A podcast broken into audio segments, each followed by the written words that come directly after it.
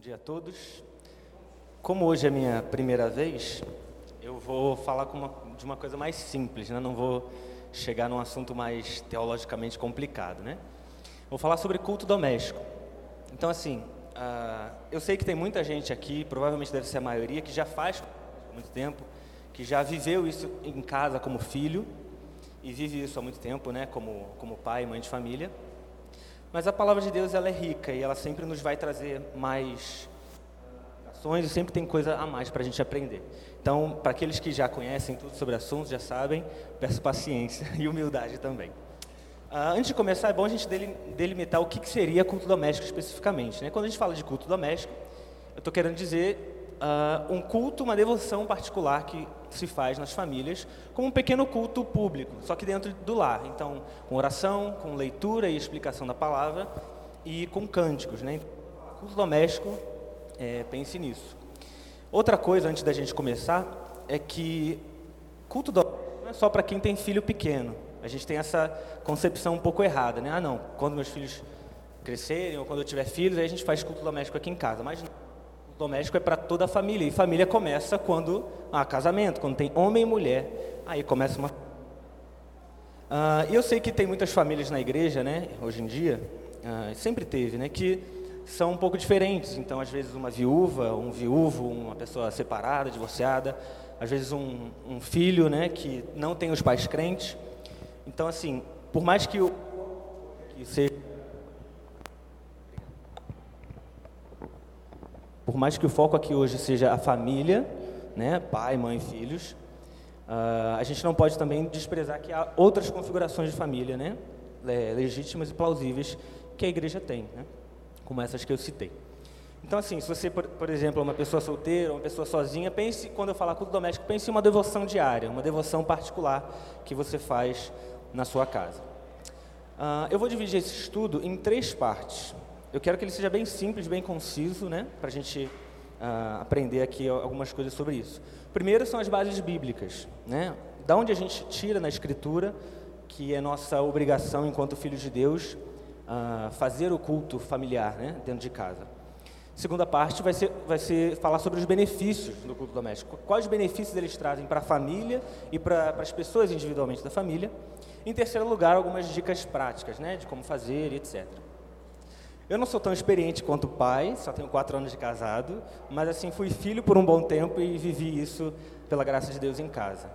Ah, mas enfim, a, a, palavra de Deus ela não, não, não deve ser só proclamada porque tem experiência, porque a autoridade é a palavra de Deus. Então, mesmo que eu não, nunca fosse casado, nunca tivesse feito culto doméstico, se eu falar aqui que, que tem que ser feito, o que tem que fazer, a autoridade não é minha, é da palavra de Deus. Então vamos lá as bases bíblicas. Eu vou passar aqui por alguns textos e vou comentar sobre eles. Não necessariamente quero que vocês abram, porque eu vou passar rápido e eu já tenho eles aqui para ler. Se vocês quiserem abrir, podem abrir. Uh, mas eu vou passar rápido, porque senão não vai dar tempo.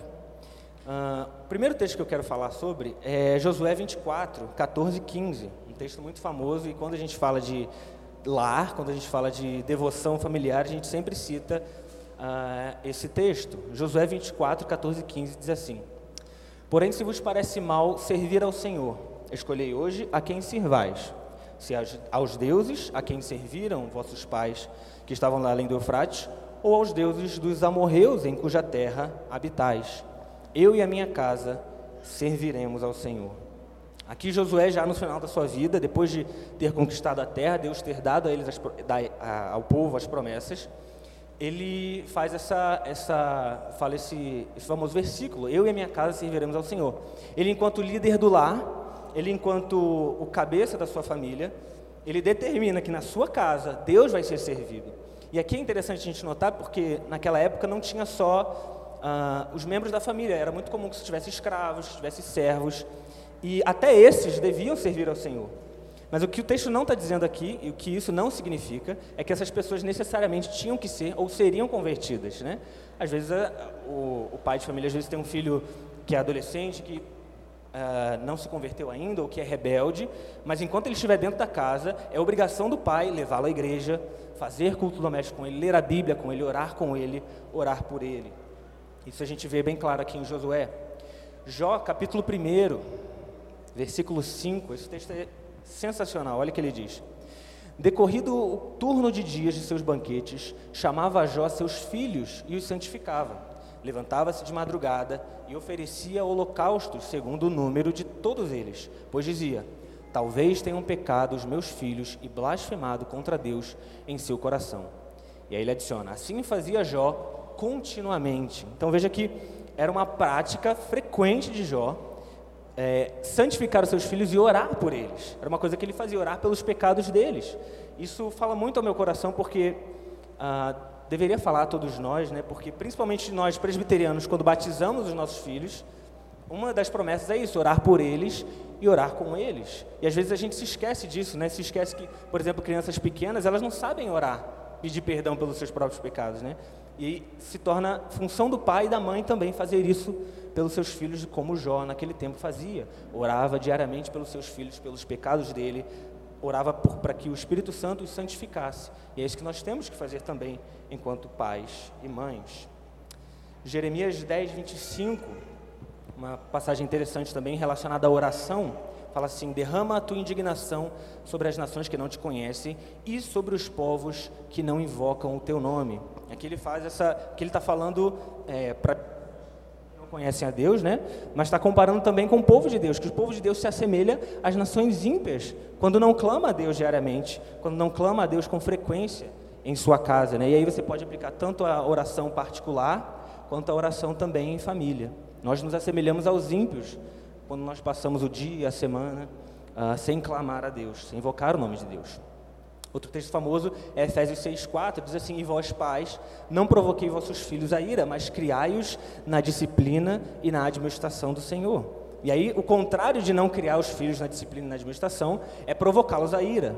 Um pai que não, não cria os seus filhos, não lê a Bíblia com seus filhos, um pai e uma mãe que não ora com seus filhos, que não incentiva isso na vida da sua família, ele está pecando, está provocando seus filhos a ira. E pode ser um, um motivo muito grande para o seu filho talvez nunca abraçar o Evangelho, né? a, o desleixo dos seus pais, às vezes. Segundo Timóteo, quando Paulo fala, com, fala sobre, sobre Timóteo, ele faz em dois versículos ele fala sobre a vida dele enquanto criança. Em 2 Timóteo 1:5, ele fala assim: "Pela recordação que guardo de tua fé sem fingimento, a mesma que primeiramente habitou em tua avó Lloyd e em tua mãe Eunice, e estou certo que também em ti." E aí no capítulo 3, no 14 e 15, ele fala: Tu, porém, permanece naquilo que aprendeste e de que foste inteirado, sabendo de quem o aprendeste, e que desde a infância sabes as sagradas letras, para te tornar sábio para a salvação e pela fé, pela fé em Cristo Jesus. Aqui ele mostra ah, na vida de, do, de Timóteo essa realidade, a realidade de uma instrução diária, de uma instrução frequente na palavra de Deus. E o e de Timóteo ele era grego, ele não era, ele não era convertido ao Senhor. Então foi uma, uma, uma tarefa que foi carregada aí pela sua mãe, Eunice, e pela sua avó Lloyd, mostrando que o evangelho tem que ser passado de geração em geração. É nossa obrigação falar da palavra de Deus e instruir os nossos filhos ah, nas, nas sagradas escrituras, nas sagradas letras, como fala aqui. Tem também o Salmo 78. O Salmo 78 ele é mais enfático, ele coloca isso como uma ordem. Olha só o que ele diz no versículo 3. O que ouvimos e aprendemos, o que nos contaram nossos pais, não encobriremos a seus filhos. Contaremos à vindoura geração os louvores do Senhor e o seu poder e as maravilhas que fez. E é parte da obrigação que eu falei. Ele estabeleceu um testemunho em Jacó e instituiu uma lei em Israel. E ordenou aos nossos pais que transmitissem aos seus filhos. Então, por se tratar de uma lei, uma ordem que Deus dá aos pais, a negação disso, quando nós não fazemos isso, seja não fazendo de forma nenhuma ou não fazendo de forma negligente ou poucas vezes, né? Isso nos torna é, diante de Deus, nos torna pecadores, estamos transgredindo a lei do Senhor quando não fazemos isso da forma correta. Daniel 6,10, falando sobre a oração, fala que Daniel, quando soube da escritura que estava assinada, quem lembra da história, né, os príncipes, os sátrapas tentando atentar contra a vida de Daniel por causa da sua piedade, tentam bolar um plano para que ele fosse pego e fosse jogado na cova, fosse morto. E aí Daniel, sabendo da escritura, sabendo que não deveria se orar e, e, e servir a outro Deus, ele vai e diz o texto que ah, na sua casa, em cima no seu quarto, onde havia janelas abertas para Jerusalém, Jerusalém, três vezes por dia se punha de joelhos e orava e dava graças diante de Deus como costumava fazer, mostrando aí que Daniel, mesmo em meio a essa dificuldade, essa perseguição e no, na Babilônia, ele continuava o seu costume de orar diariamente a Deus e três vezes por dia, mostrando que é uma, é uma obrigação nossa também uh, diária, frequente. Nós temos que buscar a Deus em oração, não só individualmente, como é o caso aqui de Daniel, mas também como o caso de Jó, que orava diariamente, frequentemente pelos seus filhos. E também o texto de Deuteronômio 6, de 6 a 9, um texto muito famoso, e como não falar de culto doméstico e instrução sem citar esse texto, né? Ele fala assim: Essas palavras que hoje te ordeno estarão no teu coração Tu as inculcarás a teus filhos, e delas falarás assentado em tua casa, e andando pelo caminho, e ao deitar-te e ao levantar-te, também as atarás como sinal na tua mão, e te serão por frontal entre os olhos, e as escreverás nos umbrais da tua casa e nas tuas portas. Aqui, o, o que diferencia esse texto aqui dos outros é que ele trata a instrução bíblica como uma coisa também informal, né? É que ele não está falando de uma coisa, ah não, vamos sentar, vamos fazer um culto doméstico, vamos ler a Bíblia juntos, etc. Não, que ele está falando de uma coisa diária, de uma coisa que você faz de forma informal, enquanto você está cozinhando, enquanto você está é, assistindo televisão ou andando com seus filhos, passeando. Isso é o que a gente chama basicamente de discipulado, né? Discipulado não é só você sentar e conversar, mas é você andar junto, você estar tá junto com a pessoa, você aconselhá-la em tudo que ela faz. E é isso que os pais são chamados a fazer. Em primeiro lugar, tendo isso no nosso coração, né? A primeira, a primeira coisa que ele fala é: estas palavras que eu te ordeno estarão no teu coração. Aí sim, tu as inculcarás a teus filhos. Isso eu vejo que é um problema muito, muito grande, assim, principalmente no meio reformado, em quem já tem essa prática do culto doméstico já em casa porque às vezes a gente faz e a gente dá muita importância a isso e tem que dar, mas no resto do dia, depois que a gente fecha a Bíblia, acabou. Ninguém mais fala de Deus, ninguém mais fala de Jesus, não faz parte do nosso do nosso vocabulário, não faz parte das nossas conversas, a gente não se lembra da providência de Deus, a gente não conversa sobre os nossos filhos, com, os nossos filhos sobre isso, e às vezes a gente acha que está sendo fiel no discipulado dos nossos filhos por fazer simplesmente culto doméstico, mas a gente não, não, não fala sobre isso com eles diariamente. É como se fosse duas coisas diferentes: religião, quando eu faço culto no dia do Senhor, eu venho à igreja, ou na minha casa, e a minha vida, onde eu vivo e faço tudo que eu bem entendo. Né? É, às vezes é uma dificuldade, porque muitos de nós não fomos criados assim. Né? Às vezes a gente vem, vem de lares. Ah, de que não foram lares cristãos, ou, ou lares mesmo cristãos, mas assim com muitas dificuldades. A gente não tem essa, esse hábito de falar de Deus, de, de lembrar das coisas do Senhor, né? Então é uma coisa que eu mesmo tenho que me policiar muito quando a gente está viajando e tal. É bom que a gente fala sobre a criação de Deus, para a gente ver, uh, pensar sobre isso, meditar sobre a providência de Deus, falar para os nossos filhos que nenhuma folha cai sem que Deus, na sua providência, mande e decrete. Então a gente deixa de, de, de olhar para as coisas pequenas do mundo, da criação de Deus, e deixa de apontar para o nosso Senhor Deus. E de certa forma isso é uma coisa tão fácil, porque Deus, enquanto Criador, Ele deixa a sua assinatura, né, a sua marca. Então, todo o mundo revela a glória de Deus, todas as coisas revelam ah, o poder de Deus e, de certa forma, revelam o Evangelho de Jesus. Então, é bom que a gente fique atento, atento e comece a pensar sobre isso, né? Uh, o próprio eh, exemplo que eu dei de você viajar e de você falar sobre Deus, sobre a criação, e aí você fala sobre queda, como era a criação antes né, da queda, porque fala que ela é assim por causa do pecado. Então você trabalhar isso na sua vida e na vida do seu filho de tal forma que seja natural ele olhar para as coisas e ver a Deus. É, esses dias lá em casa eu estava com a Elisa, a gente estava separando feijão, né? E a gente estava lendo na, época Mateus, onde fala que Jesus fala que quando ele vier, os seus anjos vão separar, né? Vai separar o joio do trigo. Aí foi uma oportunidade que eu achei, eu falei, falei para ele, tá vendo isso aqui que a gente está fazendo, Elisa? Olha só, no último dia, quando Jesus voltar, vai ser assim. Ele vai separar aqueles que não creem em Cristo, aqueles que não se arrependeram dos seus pecados. E esses vão, vão para o inferno. Aqueles, porém, que creram em Jesus, tiveram fé nele, vão para o céu. Então você vai lá separando o feijão e é uma coisa besta, mas que você se lembra de uma, de uma verdade do Evangelho e você aplica aquilo, mesmo que você não esteja fazendo culto. Então, é uma forma informal de instruir os nossos filhos e encharcá-los da mente de Cristo. Né? Uh, tem outros textos bíblicos aqui que eu, que eu não, vou, não vou citar, né? Uh, mas a, o Catecismo Maior de Westminster, nosso símbolo de fé, eles falam sobre isso. É bem interessante. É uma perguntinha bem pequena e rápida. É a pergunta 156 do nosso Catecismo Maior quando ele vem falando ali dos meios de graça e está falando da palavra, né? E aí o foco, basicamente, é mais na palavra pregada, né? na palavra de Deus pregada no culto público. Ah, e aí a pergunta 156 diz assim: A palavra de Deus deve ser lida por todos? Aí ele responde: Embora não seja permitido a todos lerem a palavra publicamente à congregação, e aí ele está falando de culto, né, de liturgia, não disso aqui que a gente teve aqui, por exemplo, no, no início da reunião de oração, né, se abrir a Bíblia, ler informalmente, mas está falando de culto público. Embora não seja permitido a todos fazerem isso, Contudo, os homens de todas as condições, de todas as classes, de todos os tipos, todo homem tem a obrigação de lê-la, em particular para si mesmos e com as suas famílias. Engraçado que ele, ele frisa bem, né? Em particular e com as famílias. É, é, uma tentação muito grande, às vezes, a gente no nosso dia a dia, puxado e, uh, e muito ocupado, a gente fazer o culto doméstico, aí não, já fiz o culto doméstico, deixa deixa de lado a minha devoção particular, minha devoção individual, não tem problema não, já, já cumpri aqui meu checklist. Mas não é assim, nós temos a obrigação de regularmente nos encontrarmos com Deus individualmente, como o pastor sempre tem pregado aqui, né? Oração e, e meditação e leitura, e também com as nossas famílias, né? Ah, e aí os textos que ele usa para embasar são basicamente os textos que eu falei e outros ah, mais que eu não trouxe aqui. Então, com essa visão, né, de, de o que, que nós temos que fazer com, com a nossa família quando constituímos ela.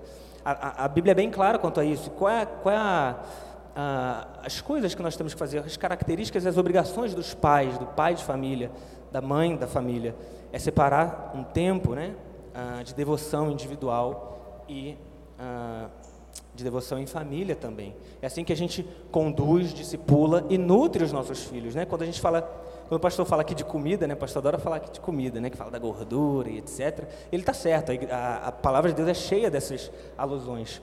Só que eu acho que fica mais completo, e é, vocês devem ter percebido isso, quando Deus, na sua palavra, aponta a, a sua palavra como um alimento espiritual. Ele compara os banquetes, né, o, o, alimento físico que sustenta o nosso corpo, com o alimento espiritual que sustenta a nossa alma. Então, uma família que não não se reúne, que não, não se enche da palavra de Deus, não, não se coloca junto é, para orar, para clamar a Deus, para cantar louvores, para ler e, e, explicar a palavra de Deus, está deixando de alimentar sua família espiritualmente. Né?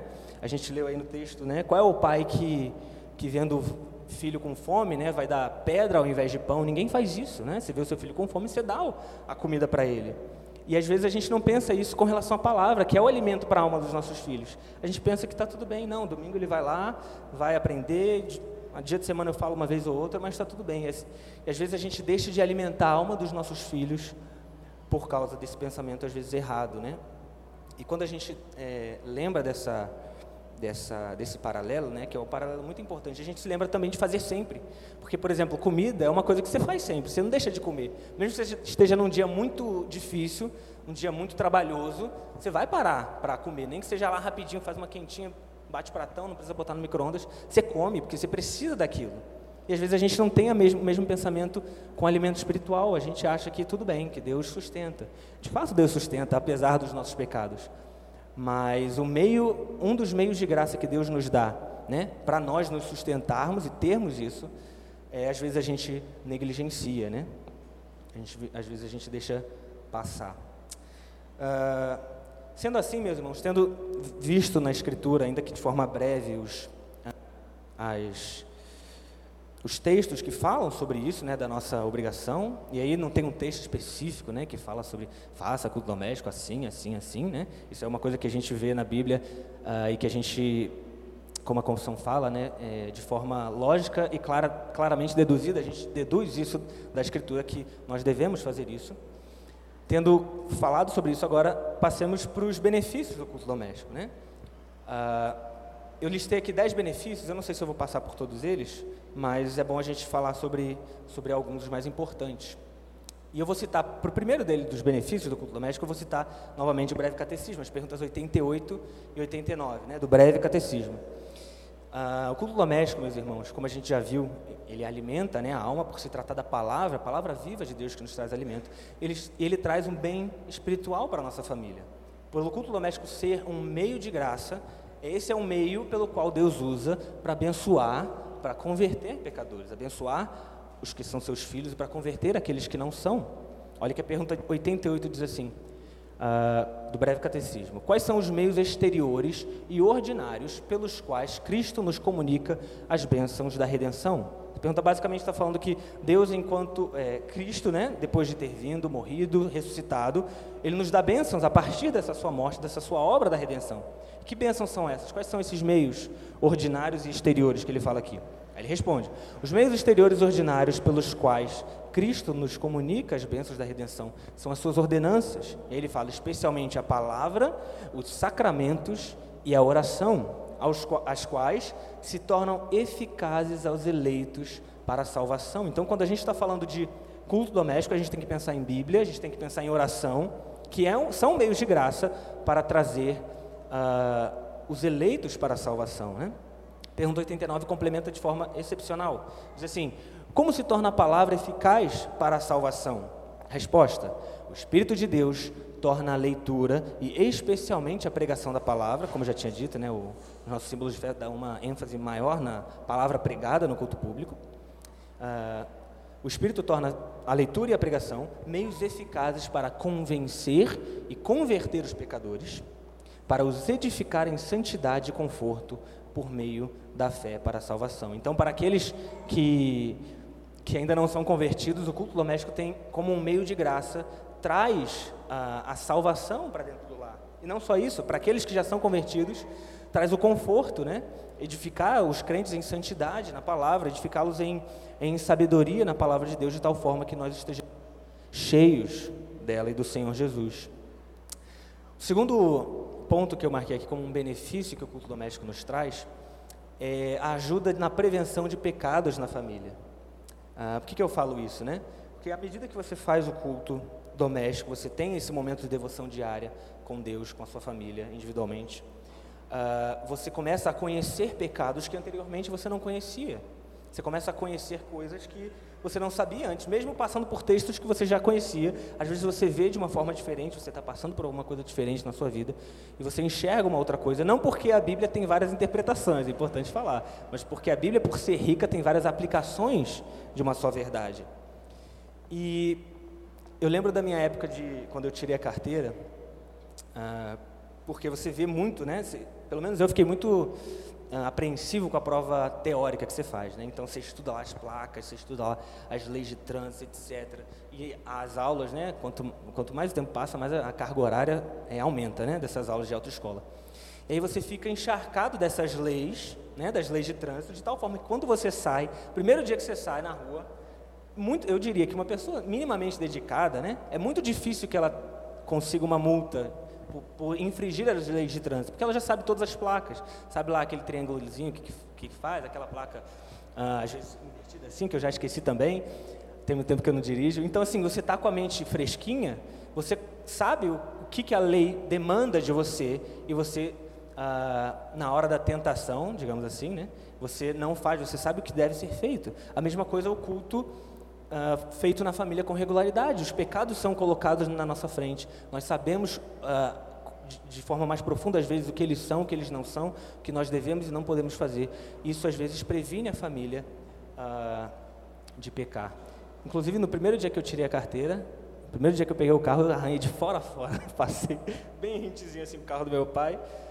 Mas não tomei multa. Eu acho que eu não tomei multa até hoje, porque assim, você quando você sai, você, você sai sabendo né, das leis, é a mesma coisa com o culto, né?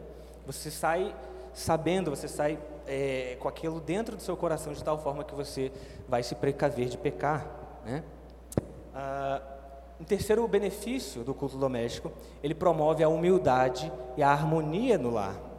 Quando eu falo humildade e harmonia, eu eu quero que vocês pensem também no que a gente acabou de falar, dos pecados, né? Os pecados são revelados. Então você, enquanto pai, enquanto mãe, que tem que liderar um culto, que tem que abrir a Bíblia com seu filho ah, e falar sobre pecados, você precisa ah, de humildade às vezes para reconhecer que também você peca. E, e eu acho que essa é uma coisa que a gente tem que pensar muito enquanto pais, né?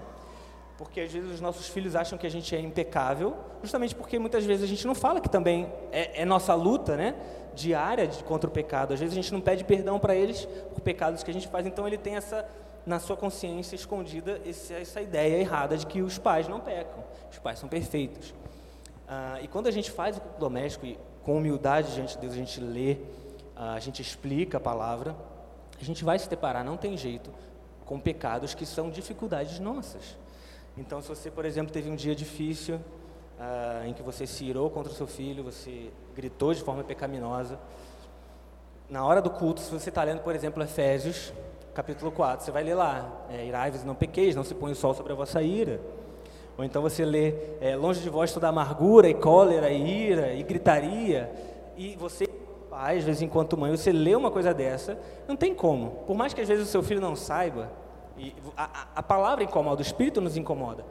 E, e, e, o culto doméstico traz isso, né? Você ler a palavra, você explicar a palavra, traz essa humildade, você saber que você peca. E é sua obrigação também falar para o seu filho: olha só, filho, eu pequei, ou esposa, né? Eu pequei e, e, e foi isso que aconteceu. Eu peco também.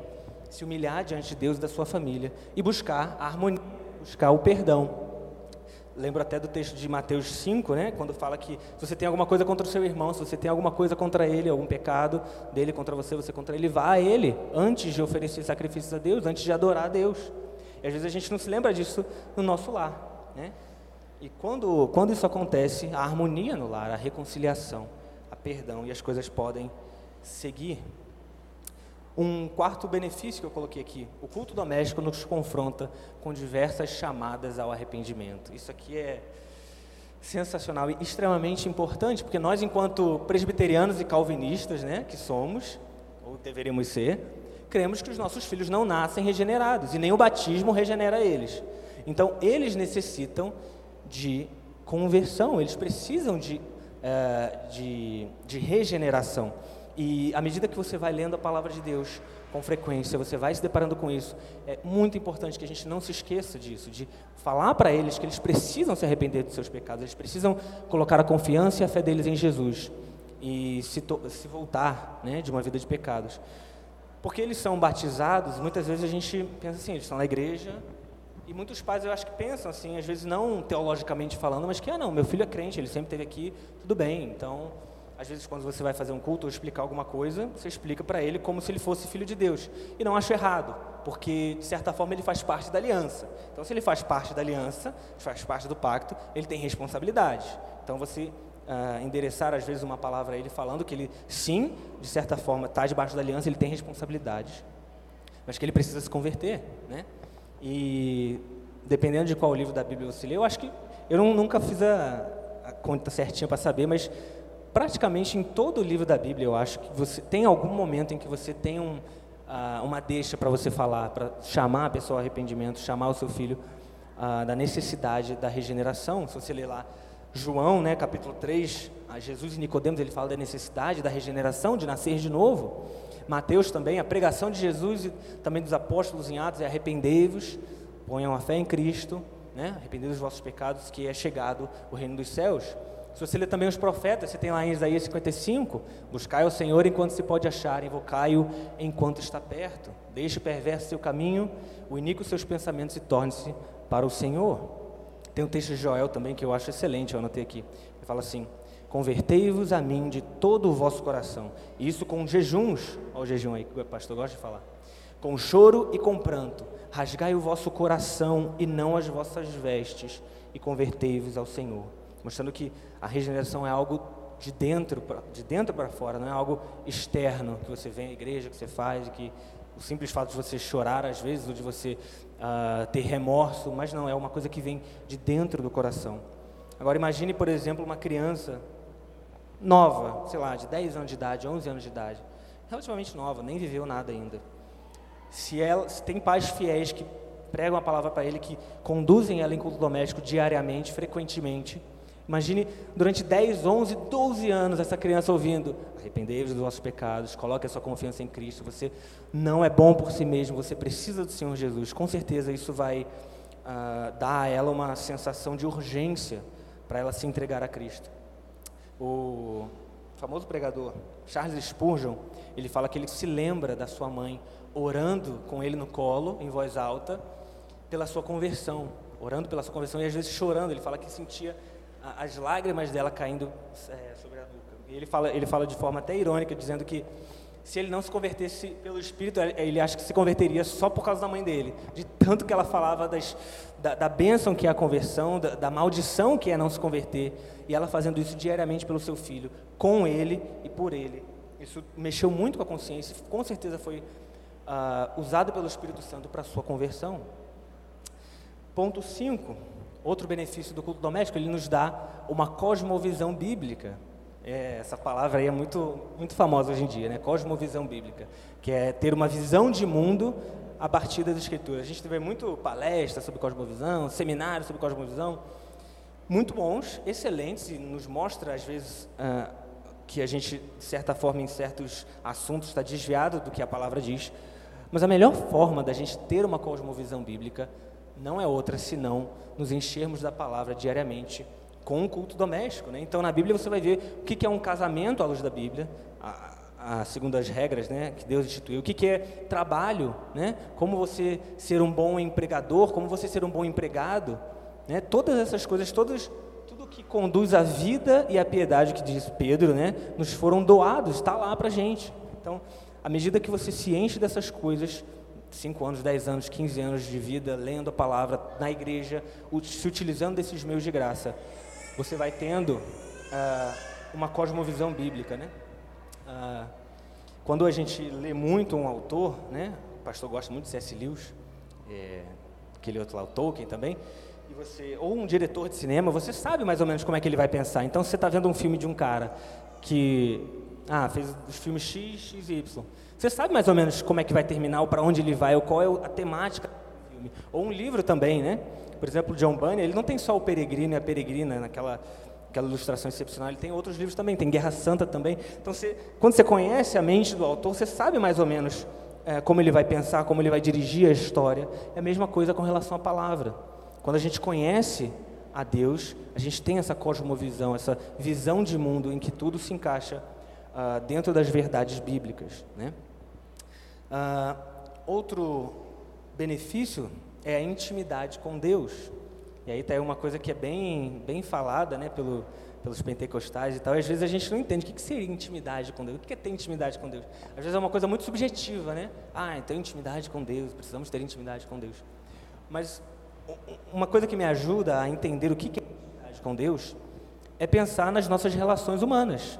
É, casamento, é, amigos. Então, basicamente, é você conhecer e se fazer conhecido. Então, à medida que, por exemplo, quando você se casa, todo mundo que é casado aqui sabe que quando você se casa, você ama sua esposa, seu marido, mas anos depois você vê que você não conhecia a pessoa direito, que agora que você tem intimidade, que agora que você tem esse contato mais íntimo, né, diário com a pessoa, você conhece ela verdadeiramente. Isso seria intimidade com Deus. Você conhecer a Deus, isso é através da palavra, através da leitura, da meditação, e se fazer conhecido de Deus através da oração. O Salmo 25, 14, ele diz assim: A intimidade do Senhor é para os que o temem, aos quais ele dará a conhecer a sua aliança. Aqui é um outro aspecto da, da intimidade com Deus, né? ele fala da, daqueles que temem ao Senhor, daqueles que, que obedecem os seus mandamentos. Né? Ah, mas dois últimos benefícios né? Da, do culto doméstico para a família, individualmente e que é principalmente para quem tem criança, ajuda a criança a prestar mais atenção no culto público, né? Então, à medida que você faz o, o culto diariamente com seus filhos, você ensina eles que tem um momento em que você tem que parar, ficar quietinho, uh, orar, fechar os olhos, na hora de cantar, se levantar. Isso ajuda muito, né? Assim, é, pra, pragmaticamente falando, ajuda muito na hora do culto, né? Uh, meu pai, quando ele vai aconselhar alguém, a primeira coisa que ele que, que ele fala, quando a pessoa está pedindo né, para os filhos ficarem aqui, ah, meu pastor, eu quero que meus filhos fiquem quietos no culto, não estou conseguindo. A primeira coisa que ele pergunta, como é que está o culto doméstico na sua casa? Como é que está a frequência? Você tem feito? Não tem feito? Como é que está sendo? Como é que você conduz? Então, esse é um, é um primeiro ponto para ajudar as crianças uh, no culto. Né? A gente sabe que tem criança mais difícil, criança que necessita de mais atenção, Uh, isso não é para a gente ficar julgando dentro da igreja, falando, hum, está bagunçando muito é porque não faz culto doméstico. Não, não é para isso. A gente tem que olhar para dentro de nós mesmos e tratar com os nossos filhos uh, nesse sentido. Uh, em último lugar, o culto doméstico mostra na prática qual é a prioridade do lar. Né? uma coisa que é muito importante na fé cristã é a prática associada a doutrina. Então, o que você fala tem que estar associado ao que você faz. Então, como é que você vai ser, como é que você fala para o seu filho não tem que mentir se você mente? Como é que você fala para o seu filho que você não tem que se irar se você se ira? Como é que você fala para o seu filho que a centralidade do, do, do seu lar é Jesus Cristo se você não não faz, tem uma devoção diária com a sua família, né? Então, pela prática, eles vão ver o que de fato é prioridade na, na dentro do lar. Um teólogo do século XIX ele coloca, uma, é, coloca essa verdade da seguinte maneira: que as famílias consideram importante evidencia-se pela maneira como gastam seu tempo. Né? Engraçado. Num, o que a família considera importante não é o que ele fala que é importante, não é o que ele diz, é com a maneira como eles gastam tempo que vai mostrar o que é importante. Portanto, o culto familiar regular mostra aos filhos que seus pais creem que Jesus Cristo é o centro de tudo na vida. Essa prática deixa um legado que beneficiará centenas de gerações, mostrando que é, prática não pode estar desassociada daquilo que a gente fala. A gente tem que falar e a gente tem que viver. E na prática, quando a gente faz o culto doméstico, quando a gente se empenha por ter isso diariamente, por ter isso com frequência, a gente mostra na prática o que, que é mais importante para nós ah, dentro do nosso lar. Ainda citando Charles Spurgeon, ele fala, ele fala o seguinte: de acordo com a experiência dele, né, de pastor e, e discipulador de famílias, ele diz assim: Estou convencido de que dentre os nossos convertidos Aqueles nascidos e criados na igreja estão entre os melhores que temos. Creio que têm sido mais genuinamente numerosos do que qualquer outra categoria de convertidos e também mais constantes e mais sólidos a longo prazo. Né? Ele está louvando aqui ah, as famílias e, e, e, os crentes que foram criados dentro de um lar cristão. Isso aqui não é para a gente ficar, é, ficar pensando na nossa vida às vezes, porque muitos de nós não tivemos isso, né? A gente, puxa vida, não vou ser um crente. Não, Deus abençoa de diversas maneiras, de diversas formas. Mas é bom para a gente pensar isso com relação aos nossos filhos. Se a gente não teve isso, é, é importante que a gente se esforce para dar isso para os nossos filhos, né? Ah, meditação diária na palavra, aplicação, explicação do que é o texto, cantar a Deus, orar ao Senhor, discipulá-los, né? A parte também, de forma informal, a parte do culto doméstico durante as horas do dia. É importante também a gente lembrar, meus irmãos, que por mais que o culto doméstico, a palavra, a oração são os meios de graça, eles não são um fim em si mesmo. O nome fala, eles são um meio pelo qual nós conseguimos alguma coisa. Deus deu esse meio para que a gente consiga as bênçãos, né? Então ele não é um fim em si mesmo. Então assim, nós precisamos do Espírito Santo e, e, e, precisamos depender do Espírito Santo nisso também. Não é porque você vai fazer culto doméstico todos os dias que seu filho vai ser crente quando ele crescer. Você depende do Espírito Santo. E como é que a gente mostra na prática que a gente depende do Espírito Santo? Orando a Ele pela conversão dos nossos filhos orando, pedindo a Deus que abençoe o culto doméstico, que não seja uma coisa uh, fria, que não seja uma coisa meramente mecânica, né? Então, se a gente, às vezes não, a gente não lembra muitas vezes, né, de orar, ah, vou orar pelo culto doméstico, vou orar para que Deus fale através da palavra, das orações da nossa vida aos nossos filhos para que eles se convertam. Às vezes a gente não pede isso, gente, e Deus é tão bom que Ele nos abençoa apesar disso, né? Apesar disso Ele nos dá filhos crentes, apesar disso Ele nos dá bênçãos. Mas é muito importante que a gente Uh, aprenda a depender de Deus na prática, pedindo a Deus que abençoe também o culto doméstico. Isso é uma forma da gente lembrar que não depende de nós, não depende da nossa força, mas da bênção de Deus na nossa vida. Uh, terceira parte agora, eu queria falar um pouco da prática, né? Uh, como é que é isso, né? Como é que é isso no dia a dia? Como é que se faz? Como é que, como é que eu junto isso, né? A, a, a leitura da palavra, a, a, oração, os cânticos e faço isso no, no meu dia a dia? A primeira coisa que a gente tem que pensar é que não tem uma regra uh, escrita, né? não tem uma, um, um, jeito de se fazer, e cada família faz do seu jeito. Mas uma coisa importante que a gente precisa entender é dos três elementos que, que formam isso, né? que é a oração, a leitura da palavra e uh, os cânticos. Como é que seria isso na prática? Né? Eu dividi rapidinho, acho que vai dar tempo de falar. Uh, o que ler? Ah, é óbvio, né? A Bíblia. Talvez não seja tão óbvio assim, porque ah, muitas pessoas gostam de usar devocionários, né, uns livros devocionais que são muito bons, e às vezes é uma exposição bíblica do, de um texto, né? então de certa forma você está lendo a palavra. Ah, mas a Bíblia, meus irmãos, é muito importante, e é bom que você tenha um plano a seguir, um plano de leitura. Por que, que é bom que você tenha um plano de leitura? Eu sei que no culto doméstico, muito provavelmente você não vai conseguir fazer um, um plano de leitura de, de, um ano, né? Um ano de leitura. É muito difícil, porque às vezes você pega um capítulo, dois capítulos, três capítulos. É muito ruim você fazer um culto assim muito, muito extenso, principalmente quando você tem criança. Mas ter um plano, meus irmãos, é bom que dá essa a, a ideia da escritura inteira. Então, ah, quando você lê a Bíblia com frequência em certo período de tempo, você consegue ter essa visão mais uh, distanciada do que fala a Bíblia de, de, um modo geral, de como é a relação do Antigo e o Novo Testamento. Então, se você sempre lê as mesmas coisas, sempre lê os Evangelhos, sempre lê as Epístolas, de certa forma você vai ter uma visão um pouco uh, pequena da Escritura. Então, quando você tem um plano, isso te ajuda, né? Às vezes você nem precisa ter um plano, você, ah, vou ler sempre livros diferentes, ah, um do Novo, um do Antigo Testamento. Ah, vou fazer essa, essa mesclada mas a, a, ideia de você ter, ter isso é você fazer essa leitura em certo período de tempo de toda a escritura, para que você tenha ah, isso em mente, né? E por isso que também outra coisa para se usar nos, no culto doméstico, eu acho essencial, principalmente para nós, presbiterianos, são os símbolos de fé. Por quê?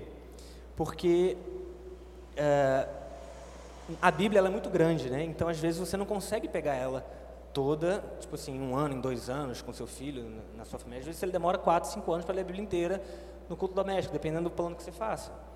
Então, como é que você vai ter essa visão do, da escritura, das teologias principais, da, das doutrinas principais, da teologia da sua igreja que a gente acredita? Símbolos de fé. Inclusive, eu tenho uma leitura anual dos símbolos de fé, que eu faço lá em casa, é muito boa, muito tranquila, porque assim, é uma perguntinha por dia, às vezes um parágrafo da confissão de fé por dia, simples, bem rápido. Por exemplo, primeiro dia do ano, dia 1 de janeiro, pergunta 1 do breve catecismo. Qual foi o principal do homem? Glorificar a Deus e gozá-lo para sempre. Pronto, acabou. Aí você explica lá rápido. É, é muito rápido, é diferente de, de, de, você ter que ler a Bíblia inteira, né, em um certo período de tempo, explicar, dar essa visão. Então, quando você tem os símbolos de fé e você lê ele com frequência, você consegue condensar a Bíblia, né, e essa foi a ideia dele, sistematizar nas doutrinas mais importantes, para a gente saber o que, que a gente acredita. Né? Então, por mais que não tenha uma exposição dos textos, às vezes de livros difíceis, como Levítico, né, Número, ou os profetas, você tem uma ideia do que, do que tudo isso fala, né, dentro da, da revelação geral. Né?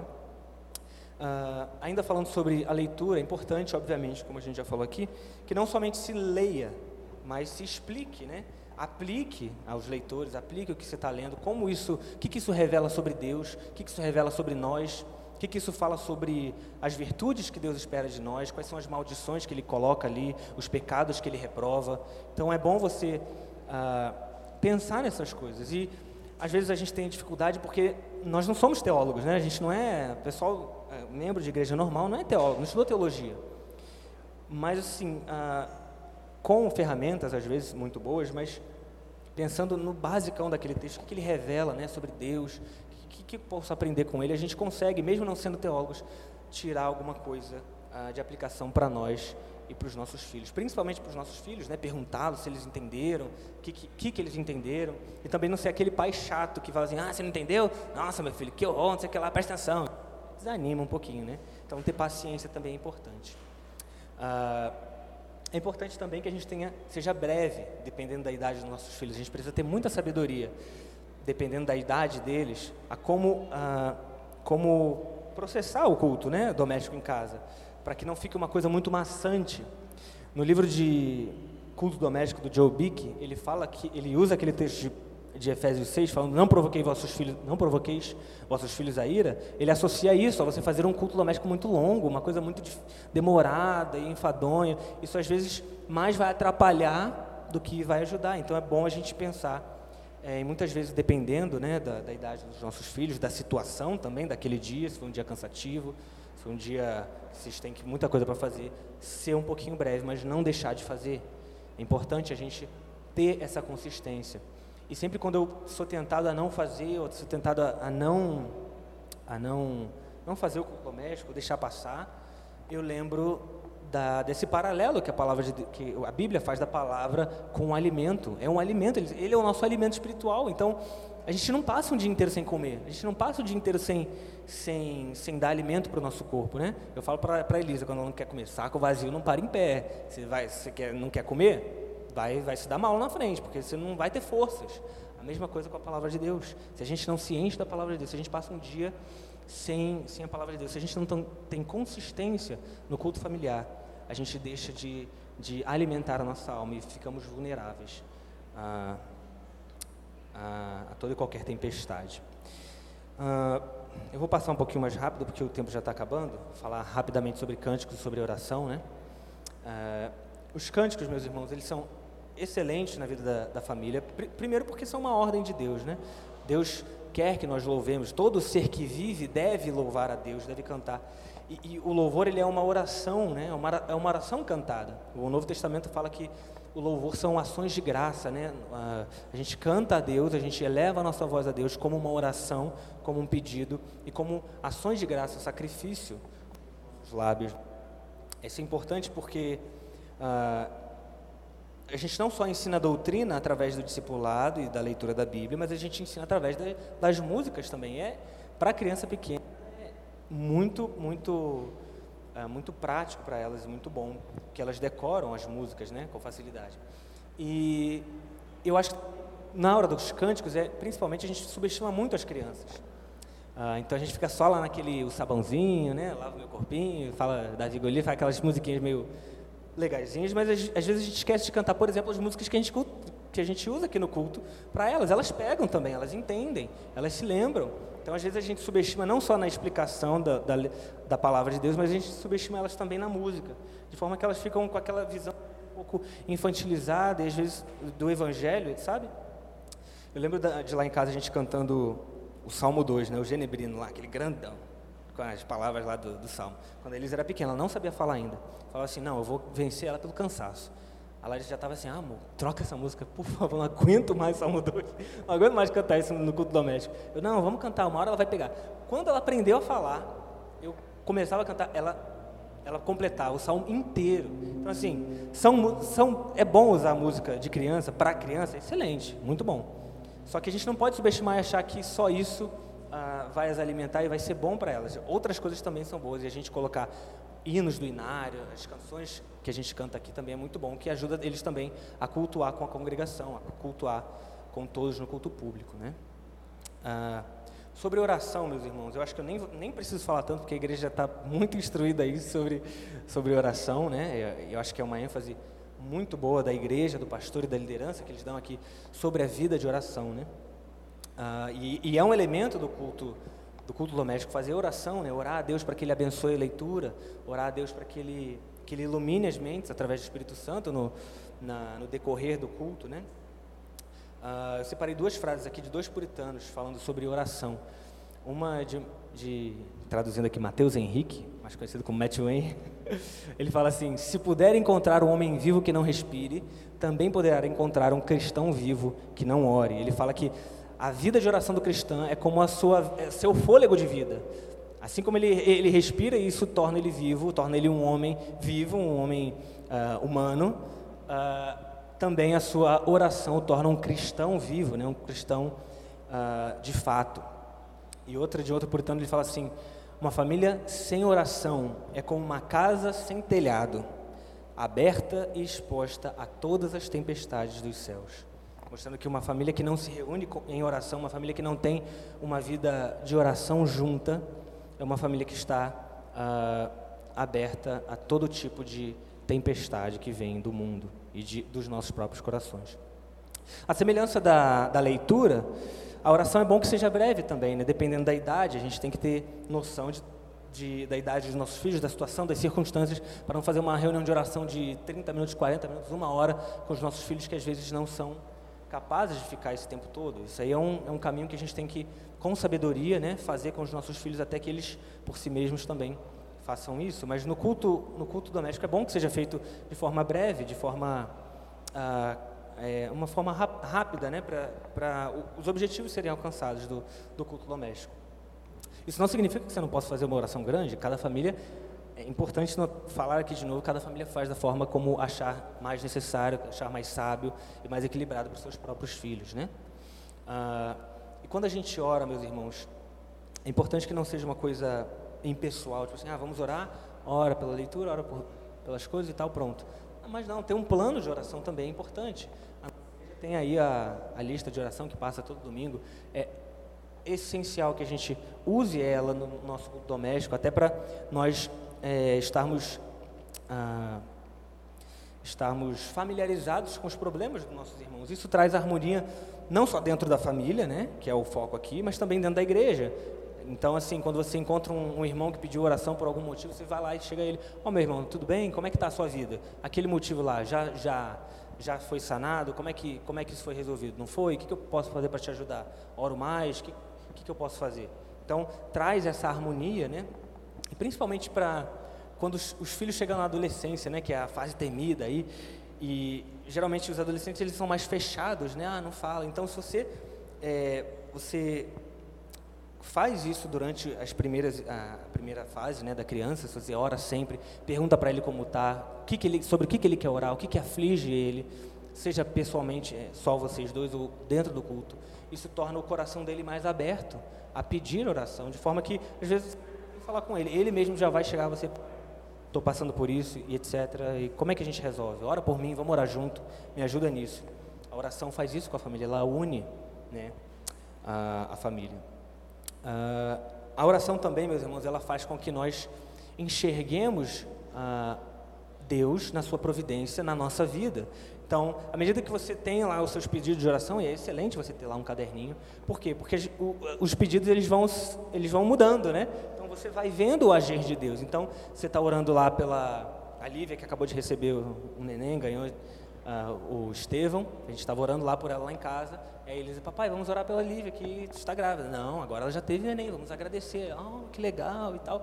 Então, assim, eu, é, uma, é, um motivo de eu chegar para ela e falar assim, ó, Deus ouviu as nossas orações. Lembra que a gente orava para que desse tudo certo? Deu tudo certo. Deus ouviu. Então, vai criando nessa, na mente da memória que a, a oração, Deus não é uma coisa subjetiva que está lá em cima, que a gente joga a oração para o alto e é isso aí. Não, ela vê que Ele ouve, do, do, seu trono, ele nos, eh, às vezes nos dá e às vezes não nos dá. E também quando ele não nos dá, é uma excelente uh, oportunidade para a gente falar sobre a providência de Deus e sobre a vontade dele, que é soberana. Uh, outras considerações, meus irmãos, uh, que eu tenho a fazer aqui, pra, já para finalizar, que o tempo já, já estourou. Sobre visitas, é uma coisa que a gente tem feito lá em casa quando a gente recebe visita, seja para ficar um período de tempo, seja para. Mesmo que seja um, um, jantar, seja um almoço, ah, vem jantar lá em casa, vem fazer alguma coisa lá em casa.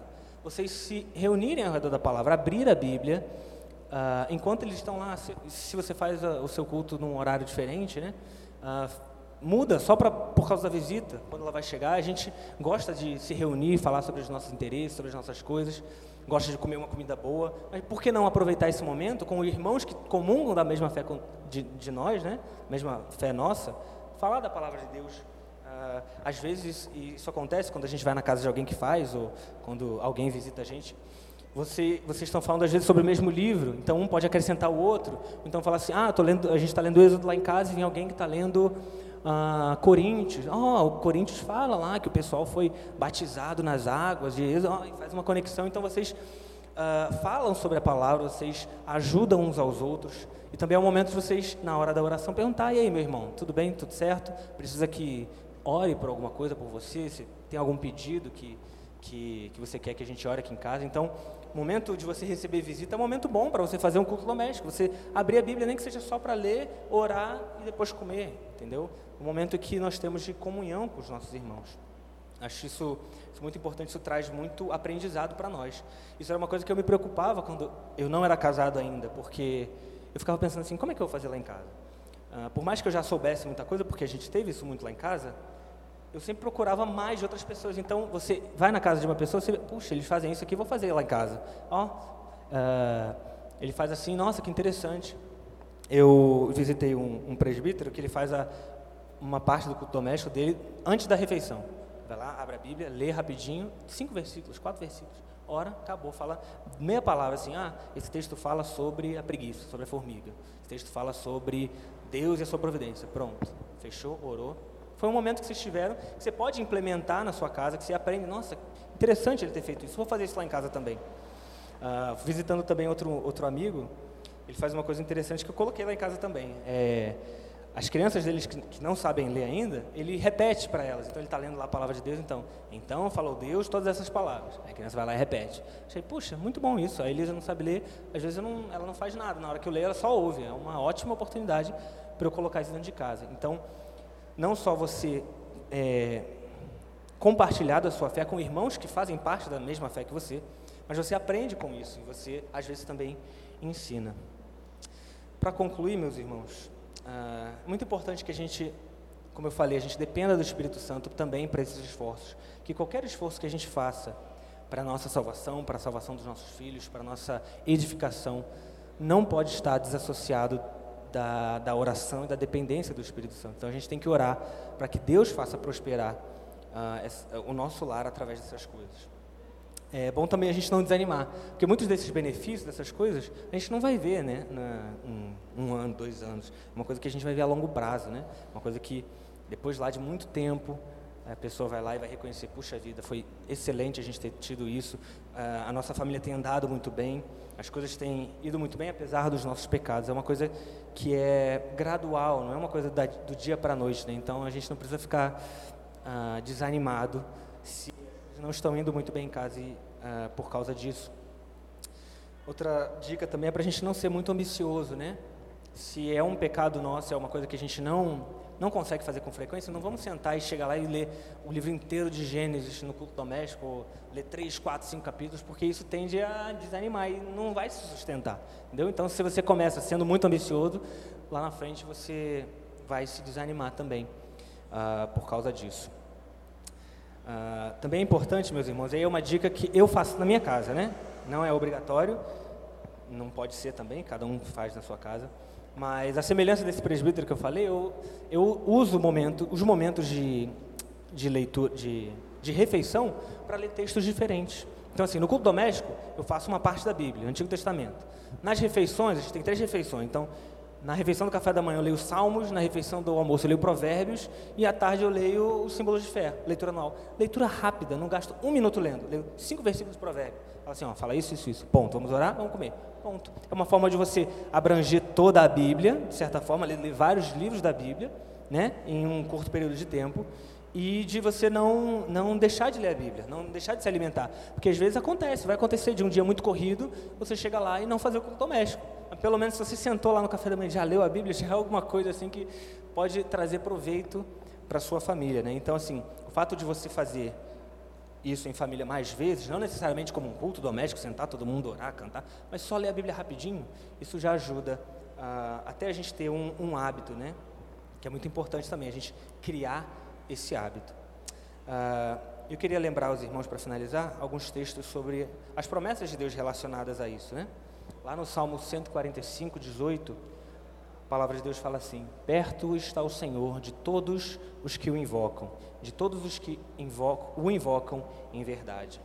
A gente sabe que, a gente viu isso no, na semana passada no, no, culto, né? Se a gente buscar a Deus, se a gente é, uh, buscá-lo de todo o coração, né? Com com seriedade, de coração aberto, contrito, Deus vai nos dar mais do seu espírito. Então, se orarmos, né, para que Deus nos dê mais do seu espírito, para que Deus dê isso aos nossos filhos e incentivarmos eles a fazerem isso também por si mesmos, Deus vai nos dar, Deus vai nos dar a sua bênção. E lá em 1 Pedro, capítulo 1, ele fala que todas as coisas que conduzem a vida e a piedade nos foram doadas por meio de Jesus. Então, às vezes a gente olha para aquela família, para aquela pessoa e fala assim: nossa, que pessoa piedosa, nossa, que família é, crente, né? queria ser assim. Essas coisas nos foram doadas também. A gente pode ser assim também. A gente pode ser exemplo, a gente pode ser uh, firme na fé, como outros irmãos que nos, nos ajudam com seus exemplos, se nós pedirmos. Essas coisas foram doadas por Deus e nos serão dadas se nós pedirmos. É isso aí, meus irmãos. Enfim, eu vou orar para a gente finalizar. Eu não sei se dá tempo de fazer perguntas, se vão querer, mas se quiserem fazer perguntas, o presbítero César está aí para isso. eu vou orar para a gente terminar. Senhor nosso Deus, nós te agradecemos, ó Pai, pela tua santa palavra que nos encoraja, que nos humilha e que nos chama, Senhor Deus, a discipularmos o nosso próprio coração e dos nossos familiares. Ajuda-nos, ó Senhor Deus, na nossa dificuldade, na nossa falta de fé, ó Pai. Tem misericórdia de nós que as tuas, bênçãos, as tuas bênçãos, Senhor Deus, através da palavra, sejam dadas às nossas famílias. Pelo Teu Espírito Santo, Senhor Deus, não nos deixa, ó Pai, dependermos das nossas próprias forças, daquilo que nós fazemos, mas que o Senhor nos deu, Senhor Deus, esse senso de dependermos de Ti, da Tua graça, sobre a vida da nossa família e sobre a vida dos nossos filhos. Em nome de Jesus nós oramos. Amém.